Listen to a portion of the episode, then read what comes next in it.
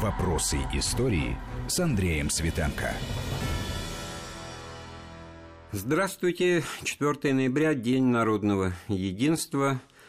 Историческая дата. Поговорим о смутном времени. Ну, по ряду причин. Одним кажется, что о событиях многовековой давности говорить легко и просто, потому что ну, мало что осталось в исторической памяти, кроме крупных э, сюжетов. С другой стороны, может быть, э, действительно, вот в этих деталях э, исторических тоже содержится много из того, о чем интересно узнать и составить свое мнение. У нас в гостях Борис Николаевич Морозов, старший научный сотрудник Института славяноведения, кандидат исторических наук. Борис, приветствую вас. Здравствуй. Да, мы на «ты» в жизни, поэтому не будем здесь политесы разводить, тем более, что и тема-то интересная, успеть бы.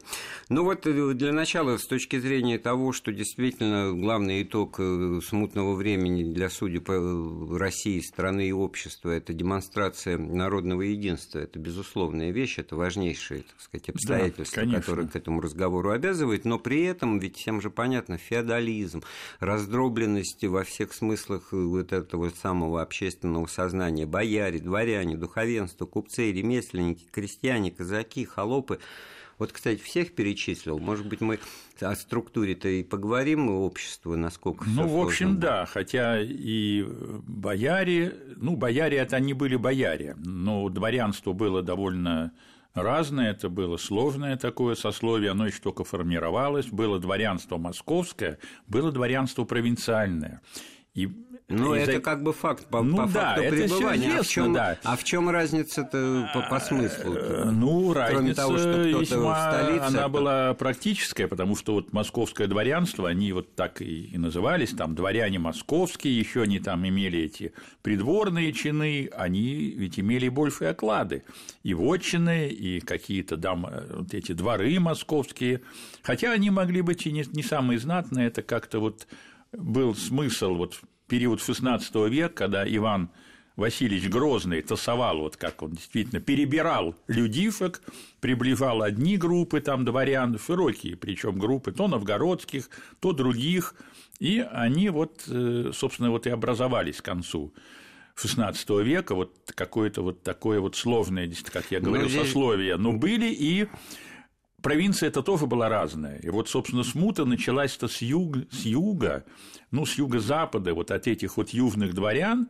которые почему-то решили изменить московскому правительству, и они первые примкнули к первому самозванцу, и, собственно, вот они начали. Но это уже, это уже было к кому примыкать. Мы да. пока вот на, на стадии это... диспозиции. Заб... Да? Забежали вот, вперед. А, а численно как-то можно обозначить вот этих э, дворян московских, провинциальных, это, ну, не, понятно, не миллионы, но это Нет, не, ну, несколько тысяч. Это тысячи, это тысячи, но это в общем, тысячи, ну, несколько, там, две-три тысячи это московских дворян было в это время, и, ну, два-три десятка провинциальных. Хорошо, значит, это все люди служилые. Все они были, Значит, да, они обладают какими-то качествами э, бойца, да, Ну, как обязательно, в то не, время... Это, это не обломовщина, это нет, не просто вот ну, у меня какие? титул, а я, значит, нет, не знаю, нет. как... Служба была обязательная, она была пожизненная, собственно, об этом и речи не могло быть, но она была не такой вот регулярной, как вот там в 18-м, как после Петра, там.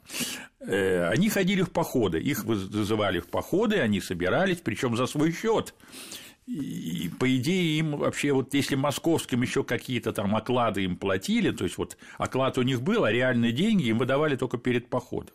То есть вот это конно-людное оружие. Да, это надо это, было это покупать именно... вот со своего этого поместья, там, так сказать, собирать там с крестьян. И тогда, значит, такой и... дворянин служилый, который периодически уходит в походы, он заинтересован в том, чтобы у него в деревнях его было побольше народу, с которого ну, а можно Конечно, было много это, чего получить. Вся шла борьба вот за крестьян. Земля-то была, особенно вот опять на юге, там было много, раздавали, а крестьян не было. Они вот за этих беглых боролись, там переманивали один у другого, не только переманивали, а просто увозили крестьяне. А при этом вот действовал еще Юрий в день, когда ну, можно вот было и как, официально сменить э, как раз, феодала как раз вот это время, вот конец XVI века, от которого мы, в общем-то, и будем отталкиваться в, это, в эту смуту, вот там вот изменялось вот это, так сказать, положение крестьян. Это вообще такой дискуссионный уже много десятилетий в НАФе, вот в отечественной историографии, в историки спорят.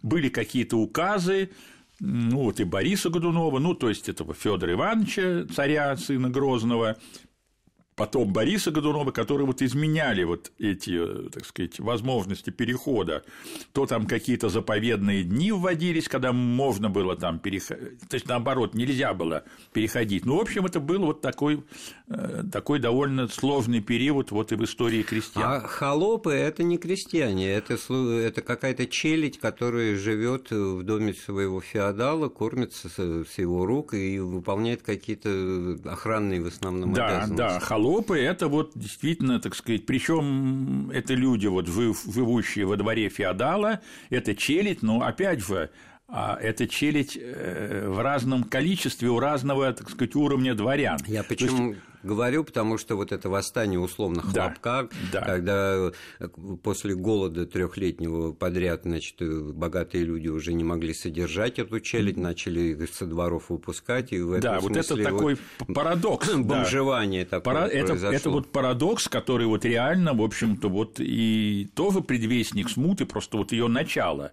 Вот этот страшный голод, там не урожай там 601, 602, 603 года, он описан современниками, что действительно действительно вот три неурожая, там заморозки Хорошо, если и все. Считать... И нечего было есть. И они их отпустили, они действительно, как э, сказал, значит, они их выгнали, а, а этих холопов, это же были вооруженные холопы, это были их такие военные отряды у крупных бояр, конечно, причем они достигали нескольких сот, там 200-300 человек, это, это мощные отряды, причем они-то были как раз из профессиональных военных, то есть я видел эти некоторые, так сказать, списки я этих думал, вот их прям дворян. самих видел. Нет, видел я списки, но я знаю эти фамилии, так там же у них служили-то дворяне, дворянские фамилии, ну, деклассированные, то есть это был живой процесс, можно да, было и потерять да, статус, и, и да, потеряли, да, и это, собственно, было служилым, обычное да. дело, вот, так сказать, выйти вот за каким-то крупнейшим боярином, собственно, вот даже этот первый самозванец вроде бы и жил у, у бояр Романовых, вот тоже он как типа вот холопом он и был. Ну, короче, вот они э, оказались на улице, а что они умеют делать? Они умеют только одно – они умеют, так сказать, вот отнимать, воевать, отнимать, отнимать и, они и образовали вот эти вот файки, от, с которыми правительство вот еле-еле а начало а казаки, справляться. казаки в это время, вот ты говоришь, юг России, это вот это, сло, это тоже очень сложное явление. Казаки, э, они еще, ну, они уже как бы были, как бы вот эти вот донские, уже это, это образовалось, это войско, большое войско, они были на службе, на царской службе, службе, им давали вот что им нужно был порох, свинец, там что-то такое, продовольствие, ну какие-то деньги, ну вре, э, так сказать до, до поры до времени они были жили в своих регионах и как бы вот особенно не участвовали как раз в государевой, так сказать, охране границ. Но смуту начали еще казаки, вот как бы заграничные, вот эти вот э, казаки э, запорожские, да, которые жили в Великом княжестве, так сказать, Литовском, Речи Посполитой, их называли черкесы там и, и прочее. Черкасы, значит, черкасы да, да, чер... да, да. хорошо И вот они, собственно, и составили вот такую, значит, первую небольшую армию, вот первую в Дмитрия, это мы еще как-то еще вперед забегаем. Но самое интересное, что именно в смутное время образовалось как бы внутренние, внутренние казаки. То есть вот в центре России, вот там, не знаю, в Москве можно было записаться в холопы, ну, то есть не в холопы, а наоборот. Ну, в холопы, холопы можно было записаться. Хоро, холопы тоже можно было, но из этих холопов, вот эти вот, э, так сказать, без хозяев холопы, они записывались и в казаки, потому что у них была организация, вот этот круг, и они были вот именно вот московские, ну, внутренние, там они разных там регионов, и, и они вот уже могли составлять такую весьма э, в общем-то, большую силу. То есть они себя предлагали кому-то в качестве силы или действовали по своему разумению, ну, то есть, условно говоря, занимались э, самостийным грабежом каким-то? Ну, они и, и тем, и другим занимались. То есть, э, все таки в начале они служили, э, так сказать, самозванцем. Сначала служили самозванцем, и первому, особенно второму, который, собственно, вот основная его эта сила, это вот Туфанский лагерь, Туфанский вор его называли, и он, в общем, держался на большой целой армии холопов. Командовал им, кстати, вот знатный князь Дмитрий Тимофеевич Трубецкой. И это была организованная, так сказать, армия, но во время там любых, вот, собственно, колебаний, после распада этого Туфанского лагеря, они, конечно, так сказать, распространились по, по, по окраинам и занялись, ну, Но занялись это уже, разбоем. Что называется, это уже потом. расцвет в кавычках смутного это потом, времени, да. а вот Начало, ну, четко, значит, это ухудшение сверхмеры социально-экономической ситуации в связи с голодом, да, потому что тоже из учебников известно, что вот, ну, Борис Гудунов, в принципе, э, ну, при нем как бы все начиналось-то славно, спокойно, замерение и внешнеполитическая удачная деятельность, и уже можно было бы забывать времена Ивана Грозного, как запустение русских земель, как выбегание на окраины, в результате которого и казачество зародилось, но вот если бы не это напасть, да, вот как бы так вот, э, особенно адвокаты Бориса Годунова дело подают, то, может быть, и ничего бы никогда бы и не случилось. И вся вот эта династическая свистопляска не началась, а она все таки была, да? Нет, вот мне как раз кажется, я об этом как-то вот так время от времени там пишу в своих работах, что все таки вот хронология смуты – это формальное прекращение династии. Да, это смерть царя Федора Ивановича, 1598 год. И совершенно необычная, так сказать, ситуация, когда это уже 600-летняя династия. Это уже государство ведь 600 лет, ну, в разных, то, то раздробленное, то единое, то раздробленное. Ну, то потом... Рюриковичи. Рюриковичи, конечно. И вдруг вот прекратилась эта династия, которая казалась там, естественно, народу, там, веками, это от Бога, там, это летописи, там, все сказания, все понятно. И хотя Борис правил, собственно, все эти годы царствования Федора Ивановича, вот его избрание, казалось бы, законное, земским собором, там вполне там подтасовок-то не было. Ну, была агитация, он это все еще как бы вот так ловко провернул. Сначала Отказывал. отказывался, конечно. Сначала формально, так сказать, царицей стала его сестра значит, вдова Федора Ивановича. Угу. Поехала, значит, в монастырь, все это описано у Пушкина и так далее. Ну, это он все рассчитал. И, в общем-то, он бы и правил, но вот его какая-то вот нелегитим, недостаточная легитимность, недостаточная с точки зрения, об этом сейчас есть новые интересные работы, вот э, в таком вот э, религиозном смысле, вот его, так сказать, сакральность, какая-то богоизбранность, было ему, и вот первый кризис, перевыли бы этот голод, но тут началось уже вот самозванничество, то есть не было бы а, самозванца, не было Бога, смуты. потому что да. три года подряд снег летом да, идет, да, да, это но, значит напасть. Не, но не если бы он был, так сказать, там потомок Рюрика, так сказать, если бы Федор Иванович остался на, на, на престоле, то есть никакой самозванец бы и не имел смысла, а все все-таки самозванство началось. Вот фактор самозванчества, значит, э, в этом смысле ведь э, даже после убийства первого уже Дмитрия, уже о втором тоже успел сказать. Это что за напасть, в свою очередь? Насколько это действительно люди верили, или это было просто правило игры в политику того Нет, времени? Нет, сначала верили. То есть и сначала верили, и потом верили. Но, конечно, эта вера использовалась, так сказать, политиками, политиканами, там, теми боярами, которые свергли этого Лжедмитрия, ведь он царствовал вот целый год. Вера была рациональная, парадокс, потому ну, что насколько политическая программа вот Лжедмитрия Первого, вот, ну, программа у него была соответствовала сложная, потому веры, что да. он, как там еще это по образному выражению Ключевского, или я не, э, что он был заквашен в Москве, это, но все-таки я думаю, что это был московский вот этот самый Грифка Отрепьев, а, так сказать, испечен в Польше и он все-таки пришел с Запада. А подан пришел к столу с, поль... Запада. Пришел с польскими отрядами и и стал э, писать Конституцию. Ну, Конституцию он писать не стал, он удвинился. Вот, собственно, это его и погубило, я так думаю. Я напоминаю, у нас в гостях кандидат исторических наук Борис Морозов, специалист по смутному времени. Мы вернемся к разговору через пару минут. Вопросы истории. Вопросы истории с Андреем Светенко. Мы вновь в студии Вести ФМ, говорим о смутном времени. У нас э, в гостях э, историк Борис э, Морозов. Борис, ну вот появился уже Дмитрий, первый, кто бы он ни был, ну, скорее всего, действительно, Гришка Отрепьев. Ему же как-то надо было привлечь на свою сторону и вот упомянутых нами и бояр, и дворян, и духовенства, и купцов, и ремесленников, крестьян, казаков, холопов. И, правильно, да? И для всех он нашел что-то привлекательное. Ну и ведь и сам факт того, что вот он с Запада под подан, запечен в Польше, это его к чему-то обязывало тоже? Ну, вот тут такая вот его, так сказать, проблема, что он, да, он был обязан, но он, конечно, не собирался, и это было совершенно невозможно выполнять свои обязательства, там, подарить своему тестю, там, Псков, там, Новгород, как он ну, это вот особое. А уж там вести католичество, это вообще, так сказать, было совершенно невозможно, хотя он обещал сначала.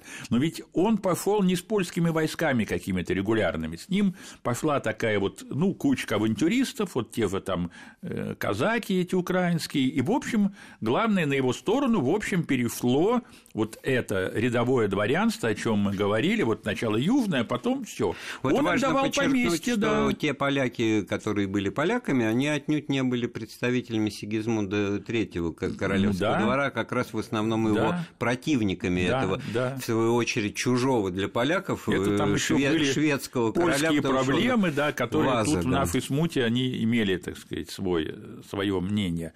Но э, и вроде он и как бы и начал свое царство. Ну, э, Пифа там много вообще современников, вот источник, источники вот эти воспоминания описывали его и русские, и, естественно, иноземцы, которые тут появились что, в общем, он был энергичный человек, ну, даже, может быть, слишком, даже уже такое смешное обвинение, что вот он народу показался не совсем нашим, не спал после обеда, ну, это уже такая шутка, да, всякие устраивал забавы, но, в общем, он достаточно... А Марина Мнишек вилку с собой привезла, ввела, значит, ну... а вилка трезубец – это вообще да, ну, сатанизм какой-то. Она привезла не вилку, она привезла с собой действительно такую, так сказать, массу вот этих фляхтичей, до тысячи две поляков, которые, конечно, отродясь, никогда вот в Москве такого вот чужого населения в таком количестве, так это тысячу две, так сказать, эти фляхты, а ведь у них были слуги.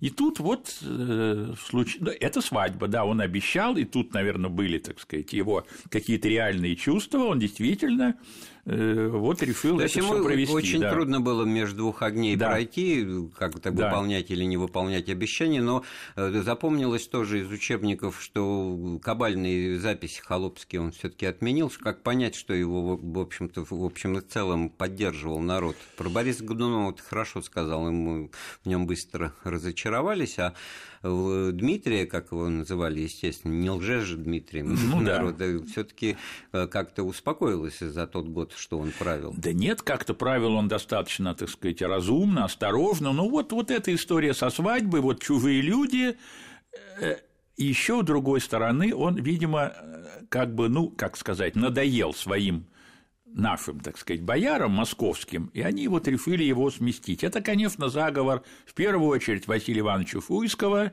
который, так сказать, его род, я его специально изучал в свое время, стремился к этой высшей власти, потому что они, они-то уже были формально не, не менее знатные, чем Рюрикович, там, Рюрик, так не просто Рюрикович, Рюриковича было много, там захудалых, мелких князей, они были такие же потомки Александра Невского, как и э, значит, вот последние наши там, цари. Вот, и это заговор. А, а заговор-то он сложился элементарно, что недовольство московского населения. Тут очень много рефал вот московский посад. Вот рядовые люди, но они были весьма самостоятельны. Во-первых, у них было оружие.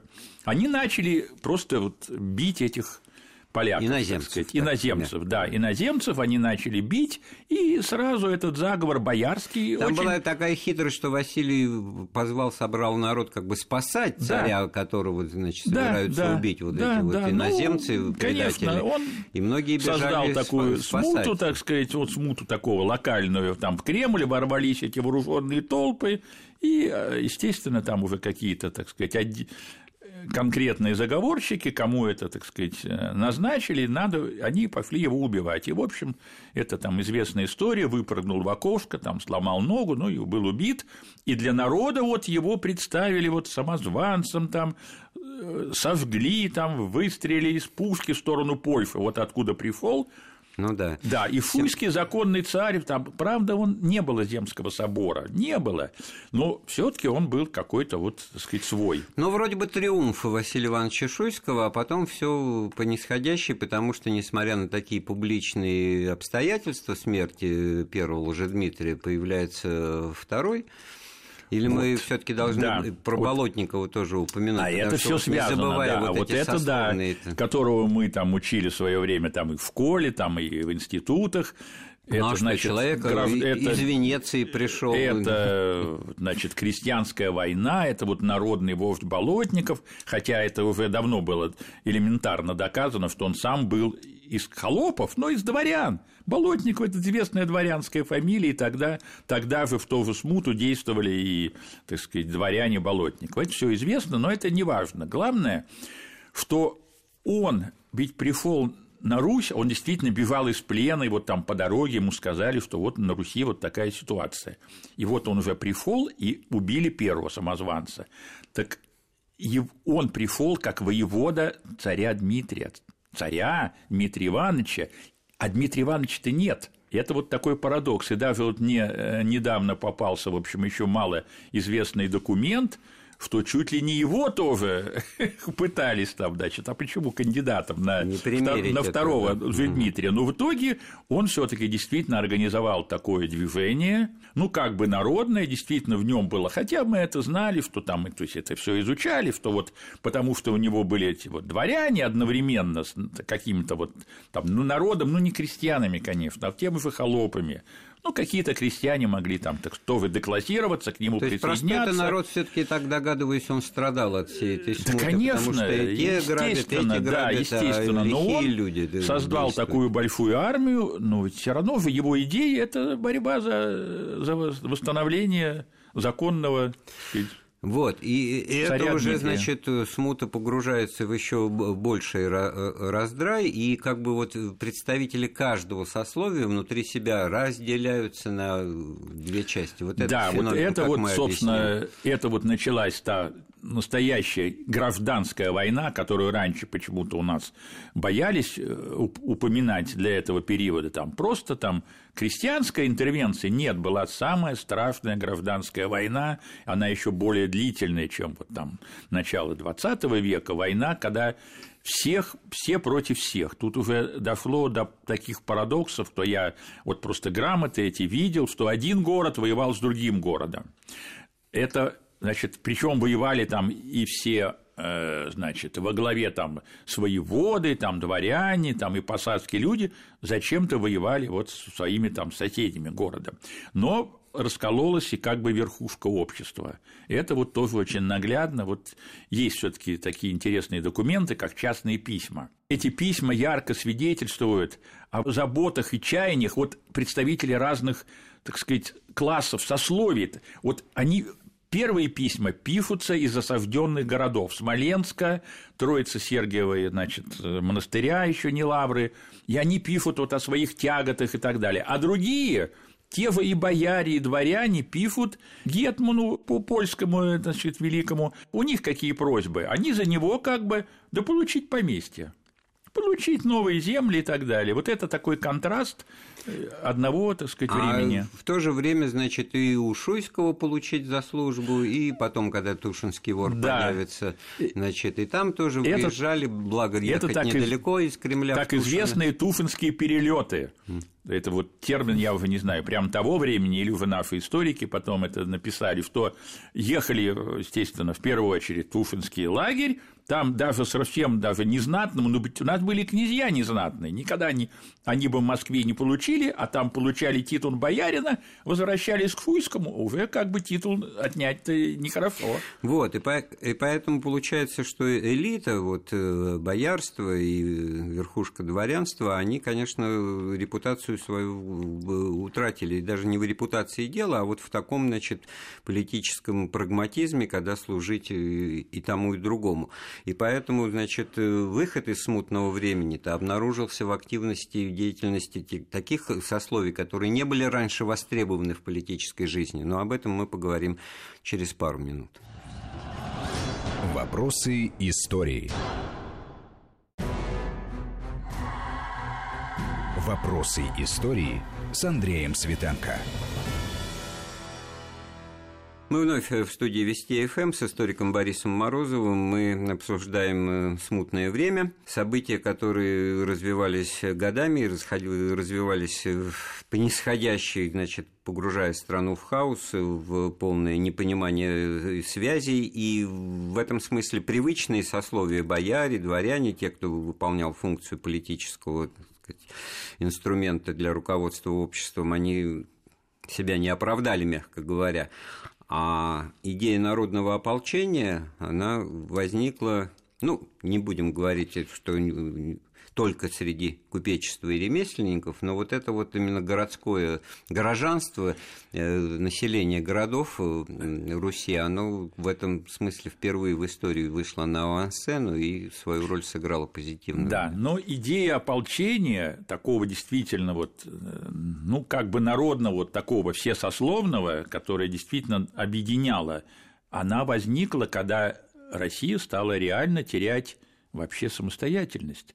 Причем этих, так сказать, иноземцев, они сначала были вовсе не интервенты. Их пригласили наемников большие. Так ну, это тот же Василий да, Шуйский. Да, Фуйский, это Михаил э, Васильевич Скопин Фуйский, значит, вот молодой воевода, пригласили э, зачем? Разбить этих туфанцев, в конце концов, вот этих, да, казаков, их разбили, и, э, но, значит, Скопин там неожиданно умер, Значит, опять началась смута, и в итоге, в общем, бояре решили э, обратиться напрямую к иностранным, то есть к тому же польскому королю же, дай на это нам своего сына королевича Владислава вот на смотрите, как Всё. вот на примере Василия Ивановича Всё. буквально за минуту, да. да, вот триумф в 1606 году, да. а в 1610 ужасно несчастлив на царстве своем, ничего да, не в состоянии Да, его делать. братья это... там никудышные воеводы проигрывают сражения, все, так сказать,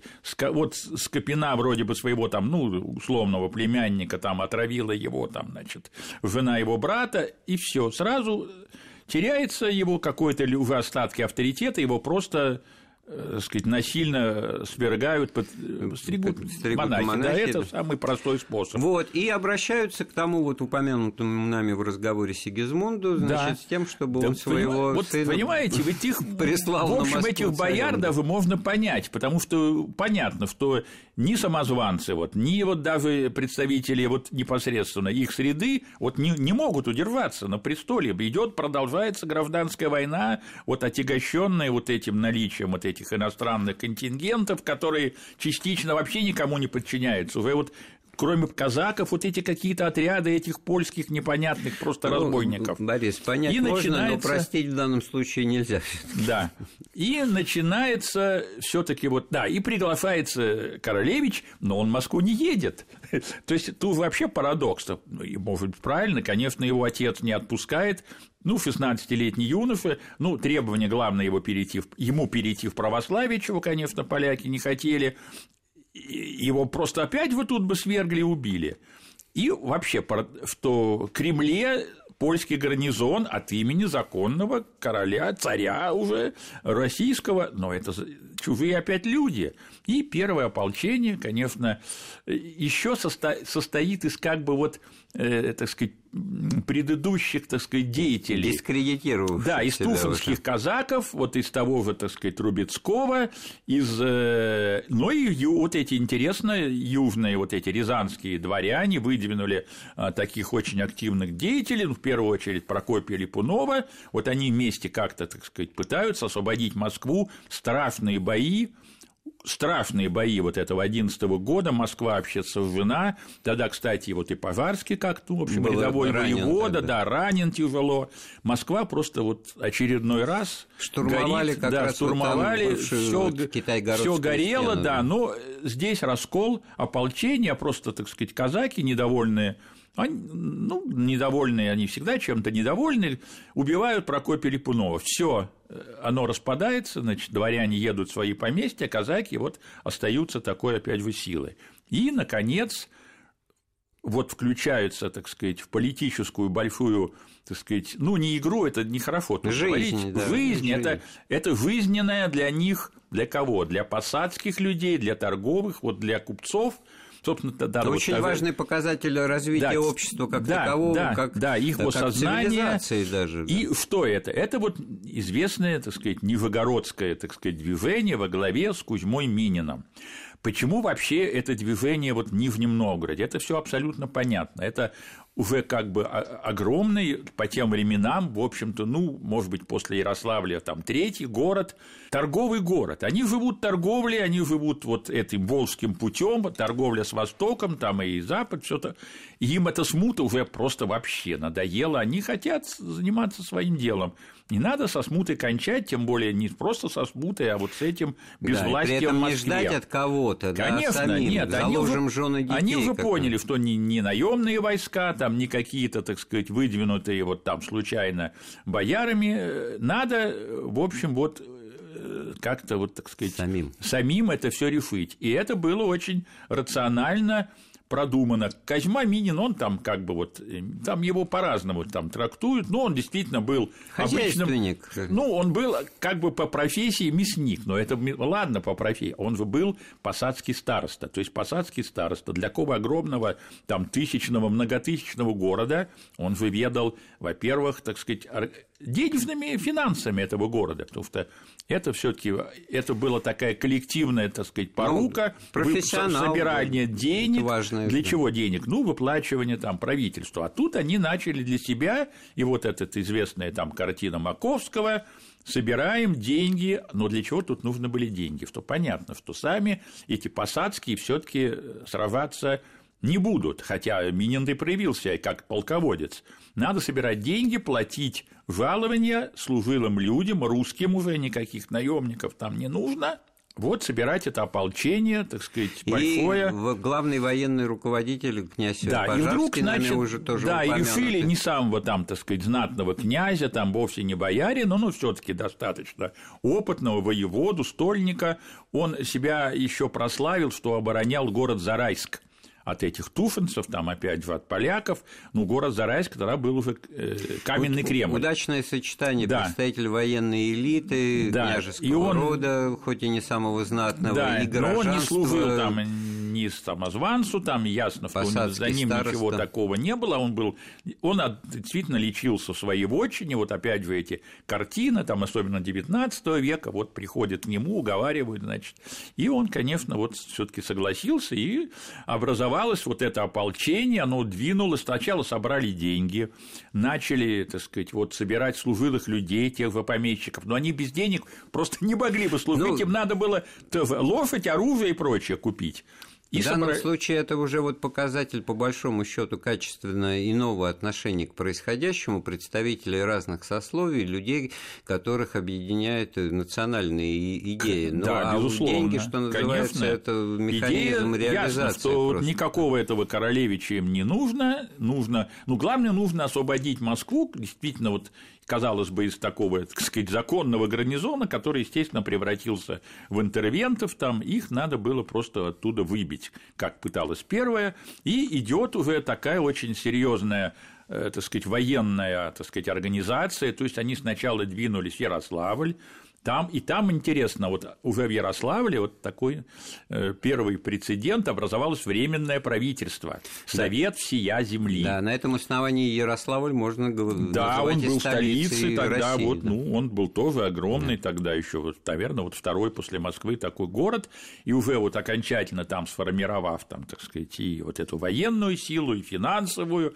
и вот административную, они уже двинулись на Москву. Это не просто такое повстанческое партизанское Нет, это движение, было это дело, контрструктура да. альтернативная, государственная, как символ э, возрождения и выхода из смуты. И здесь даже сама по себе военная победа, которая могла и должна была быть достигнута, э, не определяла вот э, результата. Результат определял просто то, что эта сторона конфликта уже представляла собой очертания государственной власти да, новой. Да, у них вот... были эти признаки, то есть была государственная печать, вот печать этого совета, и они давали грамоты, то есть грамоты на землю в первую очередь. И даже вот признаком проявления единства было то, что и Трубецкого пожарски с Мининым не прогнали, хотя были там да, между... а Да, но это был вместе. уже вот такой сложный момент, окончательный, так сказать, когда уже в Москве вот начались эти военные действия нужно было, значит, э, вот присоединить вот этих всех казаков во главе с Трубецким. Тут сыграл свою роль вот такой известный деятель, келларь Троицкого Сергия монастыря Авраам Палицын. Это все он сам потом описал.